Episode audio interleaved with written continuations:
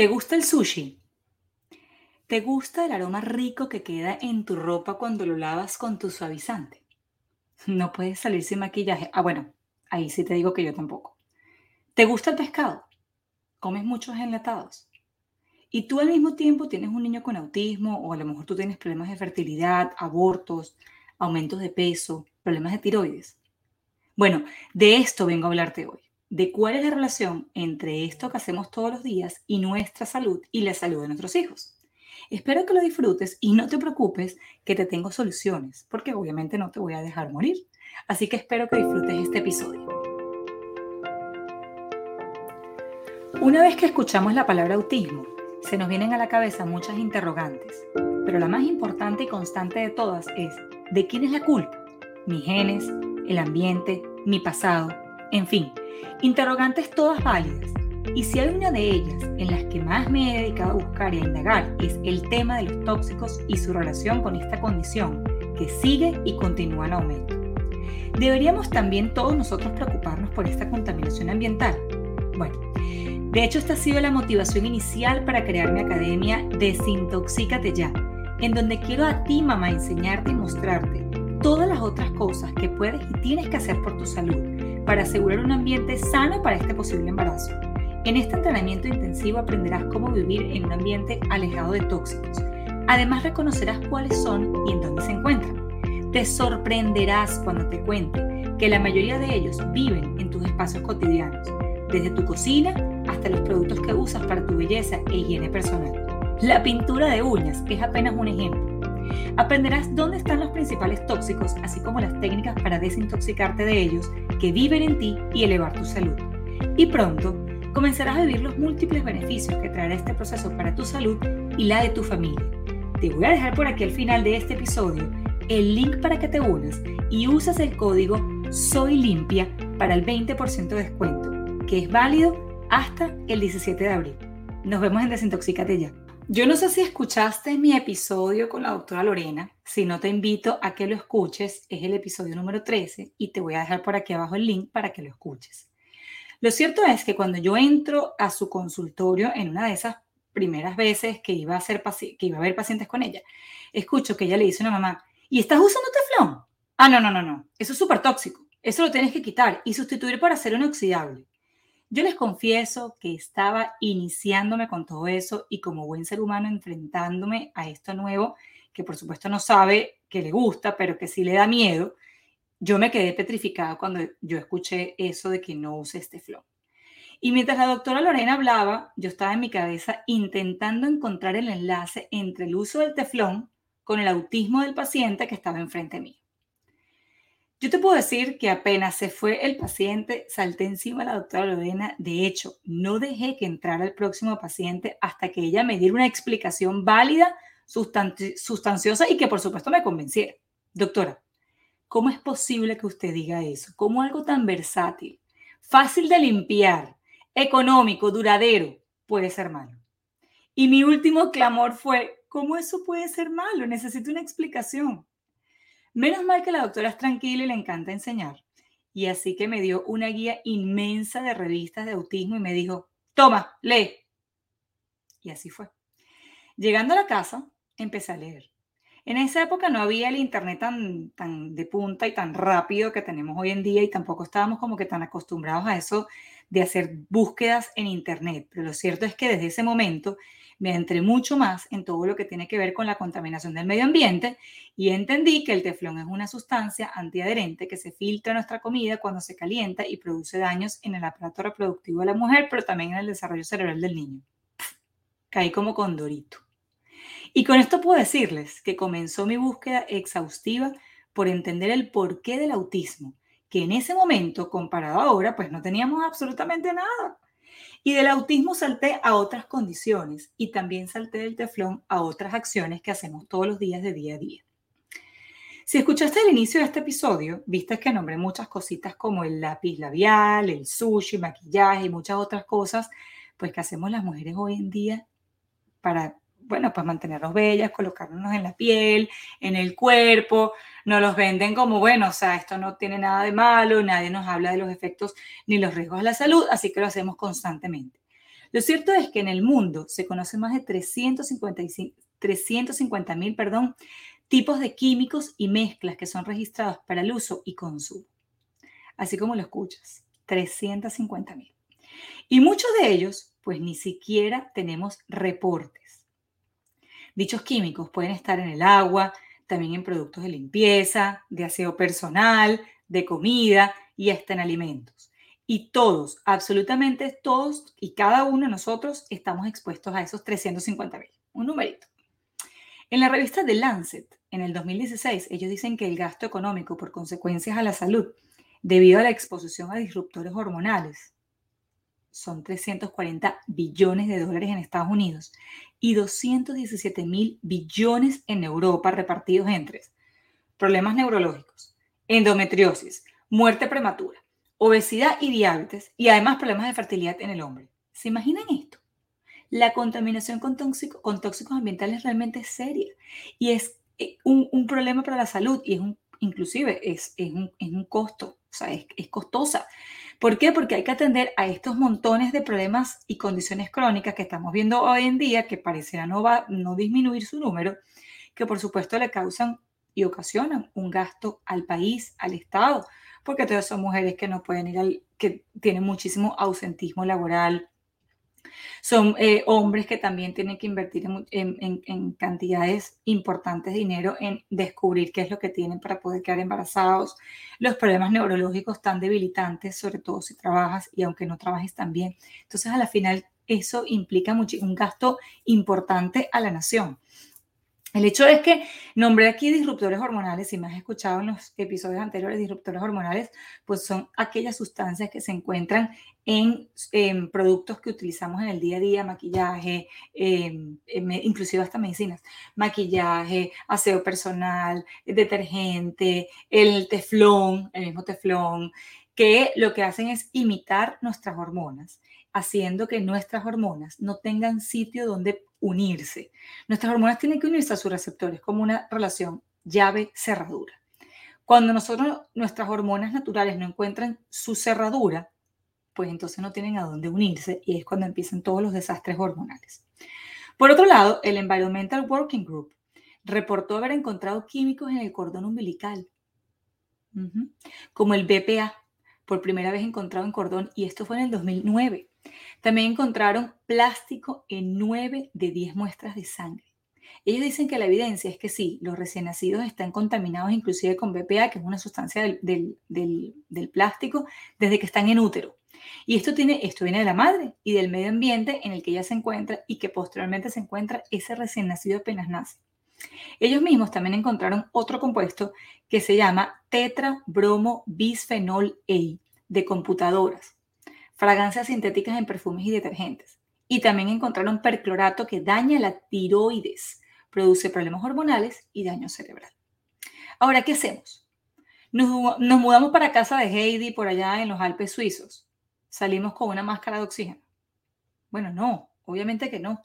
Y a pesar de que hay muchos de estos contaminantes a los, de los cuales nosotros no podemos escaparnos porque se encuentran en el ambiente, hay muchos otros que nosotros podemos controlar a través de ser mucho más conscientes en los productos que colocamos en nuestra casa, en los productos que colocamos en nuestro cuerpo. Y eso es precisamente lo que les quiero enseñar. Antes de seguir, déjame decirte que la intención de esta información, pues por supuesto, no es vivir en la burbuja de miedo, es crear conciencia en cada uno de ustedes para que tome la mejor decisión de esta información y la aplique en su casa. De hecho, si no te has inscrito en mi academia Desintoxícate ya, te invito a que lo hagas, que además tiene diferentes versiones para que elijas la que tú quieras te voy a dejar el link por aquí abajo de este episodio para que la revises. E inscríbete para que en Desintoxícate ya conozcas absolutamente todo lo que puedes hacer. Hablaremos de los atacantes que están en tu cocina, agua, alimentos, perfumes, pero además vamos a hablar de las soluciones. Por ahora, te puedo decir que vivir con miedo no vale de nada porque el estrés es el tóxico número uno. Pero sí podemos cambiar y podemos disminuir la exposición. ¿Para qué? ¿Para qué? Para tener niños más sanos, para mejorar nuestros problemas hormonales, para mejorar el acné que tanto te molesta, para mejorar tu humor, perder peso y sí, porque estos compuestos considerados disruptores hormonales que los menciono al inicio imitan a nuestras hormonas y hacen que nuestro cuerpo se confunda. esto lleva a tener un exceso de hormonas verdaderas porque no tienen a dónde unirse y por eso aumentamos de peso porque hace que todo nuestro sistema hormonal y metabólico se confunda. Entonces, ¿qué podemos hacer mientras? Primero que nada, y para darte seguimiento a mi planteamiento inicial, dejar el teflón, porque sí, realmente es muy tóxico. Podemos cocinar rico sin necesidad de usar el teflón, así que te recomiendo hacer inoxidable. Y obviamente que el uso de acero inoxidable, si me estás escuchando en este momento, yo sé que habrás pelado los ojos y que, pero cocinar en acero inoxidable es muy difícil, ¿cómo haces un omelette? Bueno, definitivamente tiene su curva de aprendizaje, ¿ok? Y en la medida en que te adaptes a, eh, a este tipo de, al acero inoxidable, a las ollas de acero inoxidable, pues se te va a hacer mucho más fácil cocinar en ellas. Por ejemplo, una de las cosas que yo he aprendido para poder cocinar en ollas de acero inoxidable o en sartenes, perdón, de acero inoxidable es, primero hay que calentar bien la sartén, agregar aceite y que el aceite cubra pues toda la superficie de la sartén. Cuando ya tú sabes que, cuando ya tú la veas que esté bien caliente, y que el aceite haya cubierto y barnizado toda esa superficie, entonces es que comienzas a cocinar y la verdad me ha ido muy bien. Por supuesto, es exposición, es probar y es aprender. Botellas de plástico. No, por favor, plástico no. Busca ser inoxidable otra vez. El plástico se filtra a nuestra bebida y la contamina, sobre todo si la bebida que vas a colocar en ese plástico o es muy fría o es muy caliente. Recuerda que se ha encontrado plástico en cordón umbilical en niños con déficit de atención y en niños dentro del espectro. Entonces, esas botellitas de plástico que estás utilizando, cámbielas por acero inoxidable. Evitar el microondas. Miren, el microondas no y punto. ¿Por qué? Porque desnaturaliza, ella rompe las fibras de proteína del alimento y mucho menos calentar el plástico en el microondas, porque como habíamos dicho en el punto anterior, el plástico, cuando sobre todo cuando se somete a temperaturas extremas o muy frío o muy caliente, él comienza a liberar su sustancia adentro de la comida. Y si lo meten en el microondas, pues mucho peor. Si me vas a preguntar cómo se calientan mis hijos la comida en el colegio, la verdad es que mis hijos aprendieron a comer frío y no hay nada malo con eso. Pasta, caraota, lenteja, arroz. No es porque no le quiero comprar algo que se la mantenga caliente, sino que no he encontrado una que de verdad lo haga y he probado varias. Por supuesto, todos los envases que yo le mando son de acero inoxidable también y no mantienen la comida caliente. Yo no miento con eso, yo no he encontrado la manera. Así que todos mis hijos, mis cuatro, comen caliente y no pasa nada. Yo comí caliente toda la vida en la universidad, todos los días apreciaba la comida de mi casa. Entonces, no, no utilicen eso de que pobrecito va a comer frío como una limitante. Yo prefiero que coma frío a que coma plástico. Así se los digo. Cuando, comes, cuando compres productos, por ejemplo, para la cara, para el cuerpo, lee bien los ingredientes que sean naturales y que los reconozcas. Obviamente en mi academia vamos a hablar de cómo leer las etiquetas, porque yo no estoy casada con ninguna marca, yo prefiero más bien aprender qué tipo de ingredientes deberían estar y qué tipos de ingredientes no deberían estar. ¿Para qué? Para que, bueno, si esta marca que me gustó empezó a utilizar un ingrediente que no me gusta, usted se va y punto. Pero sí es importante, mamá, que si estás en este proceso de limpieza, compres productos limpios y los puedas reconocer. ¿ok? En relación al agua, lo ideal es evaluar el agua que llega a tu ciudad. Si, por ejemplo, colocas en Google eh, y vives aquí en Estados Unidos y colocas en Google la palabra o la frase water quality y el nombre de tu ciudad, por ejemplo, water quality Orlando, te dará el reporte de todos los contaminantes que está entrando a tu casa a través del agua y de esta manera puedes elegir el filtro adecuado. ¿Por qué? Porque si hay algo que yo he aprendido es que cada ciudad tiene un, eh, una, una, fluido de agua diferente y ese fluido de agua diferente también va a tener contaminantes diferentes. Entonces, si tú colocas water quality y el nombre de tu ciudad pegado a eso, te va a sacar el reporte porque además eso es público. ¿Ok? Y entonces aprendí recientemente que depende mucho de los contaminantes que tenga la ciudad para que elijas el filtro de agua que mejor se adapte a esa necesidad. Por supuesto, vamos a hablar de filtros y contaminantes de tu ciudad y lo voy a extender bien en mi academia Desintoxicate Ya. Así que antes de poder seguir, lo primero es no vivir en miedo. Y aunque esto dé miedo, todos estamos expuestos y podemos disminuirlo. De hecho, con mi academia quiero dar la bienvenida a la nueva consulta que se llama Cuidados Prenatales, que incluye la consulta del examen de metales, que si no sabes, te recomiendo que vayas y revises mi episodio número 12, en donde hablo extensamente acerca de este examen. También incluye el examen de genética, en que este examen es maravilloso porque nos ayuda a saber los genes que podemos modificar a través de la alimentación y los cambios de estilo de vida, No me refiero a ese examen de genética que te dice que vas a tener 76% de probabilidades de tener el síndrome de yogi yogi, por ponerle un nombre. Una cosa que ni lo puedo modificar ni puedo hacer nada al respecto. No, este examen de genética te examina 157 genes que puedes cambiar con dieta y alimentación, pero también suplemento. Por ejemplo, yo me lo hice hace tiempo y yo descubrí que tengo una mutación genética en la vitamina B12. Es decir, yo no utilizo bien la vitamina B12. De hecho, cuando yo me hago los exámenes de sangre, la vitamina B12 sale altísima, pero que salga la vitamina B12 altísima en sangre no quiere decir que tengo mucha B12. Quiere decir que esa B12 no tiene a dónde unirse. Esa B12 no tiene a dónde entrar y por eso ya aumenta en sangre. Lo que quiere decir es que no se está utilizando, no está llegando a la célula, no se está uniendo a donde se tiene que unir para que yo la pueda aprovechar. De hecho, me han preguntado si soy eh, cuando voy a hacerme los exámenes. ¿Eres vegana? ¿Eres vegetariana? ¿No comes carne? Yo no, absolutamente no. Entonces, ahí fue que me hice mi examen y descubrí que tengo esa mutación. Entonces, esa mutación me lleva a tomar eh, suplementos de vitamina B12. Hay mejores suplementos que otros, siempre tienen que estar en su forma activa. ¿Ok? Y entonces descubrí que definitivamente eso es un problema que yo tengo y necesito siempre suplementarme con vitamina B12, pues para poderla aprovechar. Otra de las cosas, por ejemplo, que, puede afectar la, absorción de la vitamina B12 es la presencia de Helicobacter pylori. Y la presencia de Helicobacter pylori también hace que pues, todo lo que tiene que ver con tus enzimas digestivas disminuyan, con la producción de ácido clorhídrico disminuya, que también lo necesitas para poder absorber y digerir la vitamina B12. Entonces, yo trabajo alrededor de eso porque ya sé que eso es un problema para mí. Yo sé que siempre tengo que estar presente y tengo que tener presente que debo tener enzimas digestivas y que debo tener eh, ácido en el estómago, debo tomarme mi, mi betaína, pues para entonces aprovechar esa vitamina B12. Entonces, esa vitamina B12 o ese examen de genética que yo me hice fue precisamente para identificar qué es lo que podría estar pasando y ese es el examen de genética que me encantaría incluir porque definitivamente si una de las cosas que necesitamos hacer de ahora en adelante es la prevención, es prevención en la madre porque ya, ya, ya, ya, ya sabemos el tema del autismo, ya tenemos unos números muy altos, pero yo siento que no se habla suficiente acerca de la prevención, no se habla suficiente acerca de qué podemos hacer para disminuir estos números, no se educa de una manera adecuada a las madres, no solamente cuando están embarazadas, sino inclusive cuando están en este periodo de búsqueda. Yo, yo siento, y este, este es mi sueño, ¿no? Yo siento que a las niñas, desde los 14, 15 años que ellas ven su primera menstruación.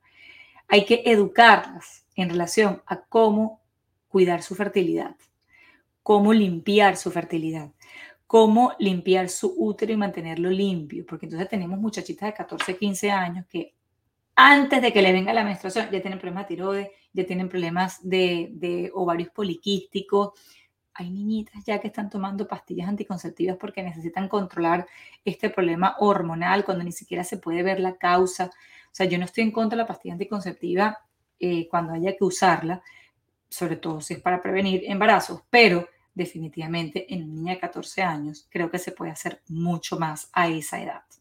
Entonces, tenemos esta muchachita de 14 años que además no, no le enseñan acerca de hábitos de alimentación, llegan a estos colegios y les sirven cuanta comida llena de conservantes, preservantes, azúcares y colorantes tú te puedas imaginar, lo cual va llenando su tobo, ¿ok? No sé si alguna vez han visto la imagen del tobo por ahí en las redes, pero hay imágenes de todo que, el tobo que se va llenando, pero nadie lo vacía. Entonces, tienes a esta muchachita con problemas de tiroides, aumentos de peso, porque es algo que a mí me ha sorprendido muchísimo, es cómo, está, cómo, cómo están aumentando los el, número de obesidad en la población cada vez más joven. Entonces tenemos a esta niña de 14 años que tiene sobrepeso, que tiene algún problema de tiroides, que tiene problemas de síndrome de ovario poliquístico, tratadas con, eh, em, em, anticonceptivos orales, nadie le enseña a comer, nadie le habla de la importancia del sueño, a esto le metemos las horas interminables pues de, de devices y de computadoras y de celulares que estos niños están expuestos, que los mantiene alejados de tener un sueño tranquilo, reparador y suficiente, lo cual empeora mucho más el caso hormonal.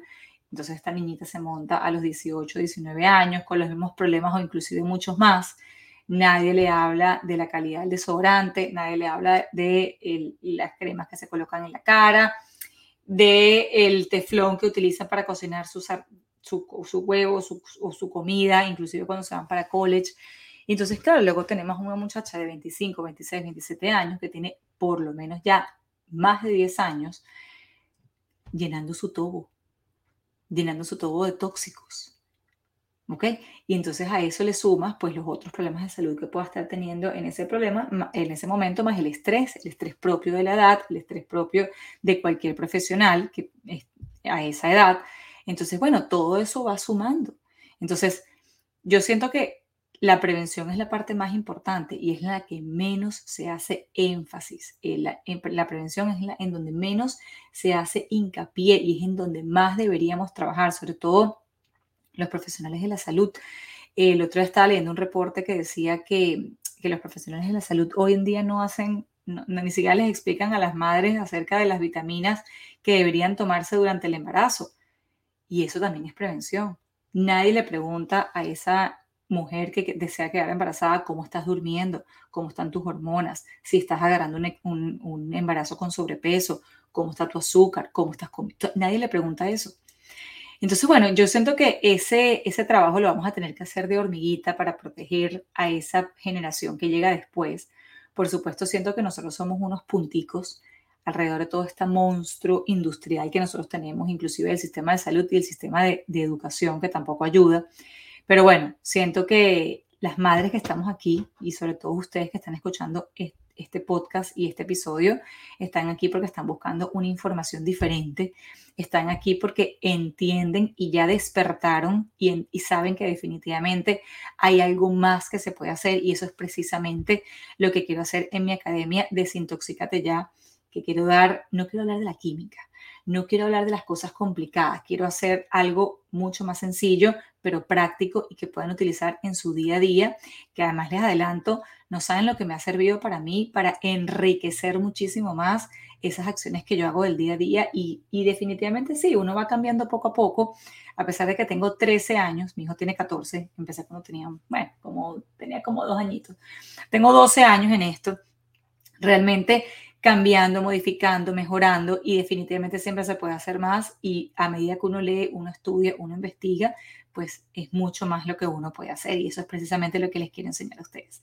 Así que ya sabes lo que vas a empezar, vas a empezar desde ya, vas a empezar con el teflón, vas a empezar con la botella de plástico, eh, vas a empezar a leer tus cremas que colocas para tu cuerpo, cambios de estilo de vida poco a poco, pero con un norte claro. Y si quieres aprender más, pues ya sabes que este primero de mayo vamos a comenzar con mi academia Desintoxícate ya, que por aquí abajo te voy a dejar toda la información.